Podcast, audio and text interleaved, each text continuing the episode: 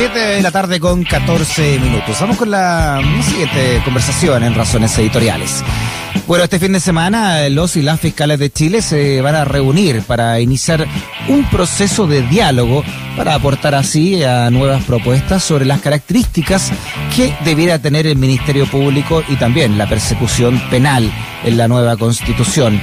Algunos de los temas que tratarán serán la autonomía, la independencia y el ámbito de competencias judiciales del Ministerio Público, labores investigativas de la Fiscalía, inamovilidad y también responsabilidades fiscales, entre otras. Interesantísimo debate en el sistema judicial, ¿no? Que también podría venir con una nueva constitución y para eso vamos a hablar con el presidente de la Asociación de Fiscales, Francisco Bravo. ¿Cómo está Francisco? Bienvenido a Razones Editoriales. Hola, buenas tardes. Muchas gracias por la invitación, Freddy. Claro, Francisco, porque entre todas las cosas ¿no? que podrían o no cambiar con una nueva constitución es nuestro ordenamiento también legal, ¿verdad? Sí, bueno, eh, se ha señalado por parte de los sectores políticos, los constituyentes, eh, que se parte de una hoja en blanco. Esto eh, puede significar naturalmente un cambio en distintas instituciones, en el ordenamiento jurídico en general, en el sistema de justicia penal, que es el que en el que nosotros nos eh, involucramos directamente. Y nuestra intención es a partir de mañana, en una asamblea extraordinaria, empezar precisamente a debatir el Ministerio Público, que los fiscales, eh, que somos parte del gremio, imaginamos en la nueva constitución para, en definitiva, eh, prestar un mejor servicio de justicia para el país. Ya. Y para entenderlo bien entonces, Francisco, ¿cuáles son las materias claves ¿no? de discusión para esta nueva constitución desde la fiscalía? Mira, hay básicamente tres eh, temáticas o ejes o comisiones que van a trabajar eh, y que se van a constituir a partir de mañana. Uno, tú lo señalaste en la presentación, tiene que ver eh, lo primero con la autonomía del Ministerio Público, nuestras competencias. un segundo aspecto tiene que ver más bien con cuestiones más del, del, carácter de la investigación, nuestra relación con las policías, eh, hasta dónde los fiscales eh, intervenimos en el proceso judicial, si solo en la fase investigativa y de juicio oral o también en el ámbito, por ejemplo, de la ejecución de la sentencia, que es un, yo diría, un vacío y una deuda que tiene el país en general. No hay jueces de ejecución en Chile. eh, me refiero particularmente, esto luego que se dicta una sentencia, generalmente hay muchos eh, personas condenadas que quedan sujetos a lo que se llama beneficios o penas sustitutivas, libertad vigilada, remisión condicional. Y generalmente el cumplimiento o incumplimiento de ello hay un vacío en torno a quién es el responsable de eso. Y eso ha quedado radicado en los jueces de garantía y de alguna manera en los fiscales, no obstante que los fiscales no tenemos definida una competencia respecto de ese punto en particular, que puede sonar un poco técnico, pero es importante, porque cuando una persona es condenada, lo que se busca con ello no es solamente una sanción, sino que también la reinserción social. Y el seguimiento de eso eh, no está entregado a ningún juez mm. de la República ni, ni tampoco a la Fiscalía. Y otras materias que tienen que ver, digamos, ya más bien cuestiones de carácter gremial, la inamovilidad, la edad de tope del, de la mm. operación del fiscal, eh, la responsabilidad del punto de vista político o no, eh, etcétera. Hay una serie de, temáticas como la que te indico que a partir de mañana eh, em, empezamos a discutir por tres semanas con la asesoría y el acompañamiento de la Facultad de Derecho de la Universidad de Chile, con su Departamento de Derecho Público, Derecho Procesal, y que em, pretendemos terminar a fines de junio en un documento.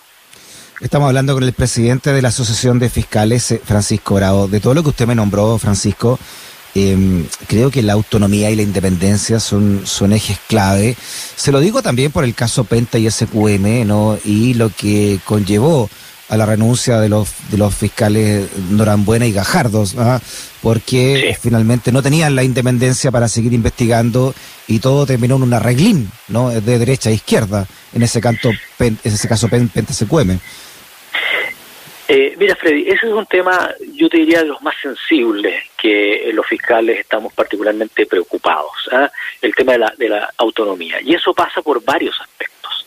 Un aspecto tiene que ver, para que los auditores puedan entender, quien tiene el ejercicio de la acción penal, la titularidad de la acción penal, es decir, quién es el dueño, por así decir, de la acción y de la investigación, son los fiscales regionales. Que hay uno, naturalmente, por región El, y hay 750 y tantos fiscales adjuntos, y se denominan adjuntos porque son adjuntos a los fiscales regionales. No hay que olvidar que el Ministerio Público es una institución jerarquizada. En consecuencia, las decisiones parten desde la cabeza hacia abajo, es decir, los fiscales adjuntos, como yo, como los 750 colegas que de los cuales 700 están en la, en la Asociación de Fiscales, en realidad somos ayudantes o adjuntos al fiscal regional quien toma las decisiones relevantes o importantes en cada una de las causas. Esa precisamente es una discusión. Si acaso las decisiones de los fiscales adjuntos pueden ser revisadas por los fiscales regionales, cuáles son las facultades de los fiscales regionales, hasta qué punto llegan los fiscales regionales con sus instrucciones, eh, porque la decisión, por ejemplo, de que tú hablas de las platas políticas, de las suspensiones condicionales, fueron decisiones de los fiscales regionales. No es una, mm. una decisión de los fiscales adjuntos. Los fiscales adjuntos, de hecho, no estuvieron de acuerdo con esa decisión y eso los motivó a renunciar. Eh, precisamente ahí hay un, punto neurálgico esencial. Y lo otro tiene que ver, Freddy, con el sistema de nombramiento. Mm. Porque los sistemas de nombramiento, eh, particularmente el fiscal nacional, hay una injerencia política que ha sido, creo, poco saludable. Y esa es una cuestión que hay que resolver. Es decir, así como la Asociación de Magistrados plantea que en el sistema de nombramiento de los jueces, por ejemplo, debería haber una, un Consejo Nacional de la Magistratura. Creo, creo yo, esto es una opinión mía, creo que en el caso de los fiscales regionales y el fiscal nacional debe haber algo similar, que esté alejado de la contingencia política y de las presiones políticas. Francisco, ¿cómo se entiende que la fiscal Chong haya llegado eh, a término con un, con un senador eh, castigado no por la justicia por corrupción en el caso Corpesca? En cambio, la fiscal Cartagena, en el caso Acipe, que era el mismo caso, ¿no? Era un spin-off del caso, una derivada del caso Corpesca, haya tapado todo con tierra, ¿no? Con cemento, me habían dicho, porque lo cerró para siempre, el caso Cipes, allá en la región del Biobío. ¿Cómo se entiende eso? Bueno, aquí hay criterios de actuación general, eh, Freddy. Aquí hay, eh, eh, te insisto, el, Ministerio Público es una institución jerarquizada. Aquí los fiscales adjuntos no hacen lo que se les ocurra, digamos. O sea, hay un ámbito de autonomía mucho más escaso que el, que el que probablemente debería existir. Es decir, nosotros nos guiamos, yo lo decía la mañana en otra emisora, a ver, nosotros tenemos en la mano derecha el Código Penal, que es la ley, digamos, la ley lo que nos rige y lo que y por lo cual estamos obligados, pero en la mano izquierda tenemos las instrucciones y los criterios generales de actuación que dicta la autoridad superior del servicio. Y nosotros estamos obligados por ambas.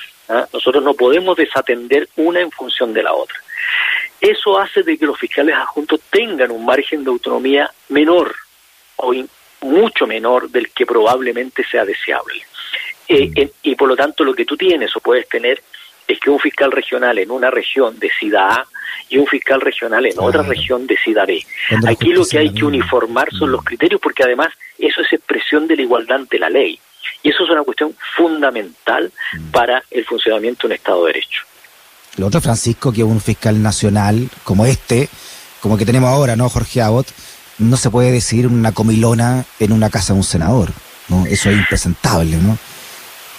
Freddy, mire, mire, yo yo no ni siquiera personalizaría el tema porque no, no yo lo personalizo, claro, porque fue el caso de este fiscal, no con todos los lobbies que se hicieron y en reuniones en casa del senador Girardi, entre otros, ¿no? Sí, sí, sí, sí. Pero, pero fíjese, Freddy, para, sincerar, esto no fue solo eh, el fiscal Abo del que fue a la casa del senador Girardi.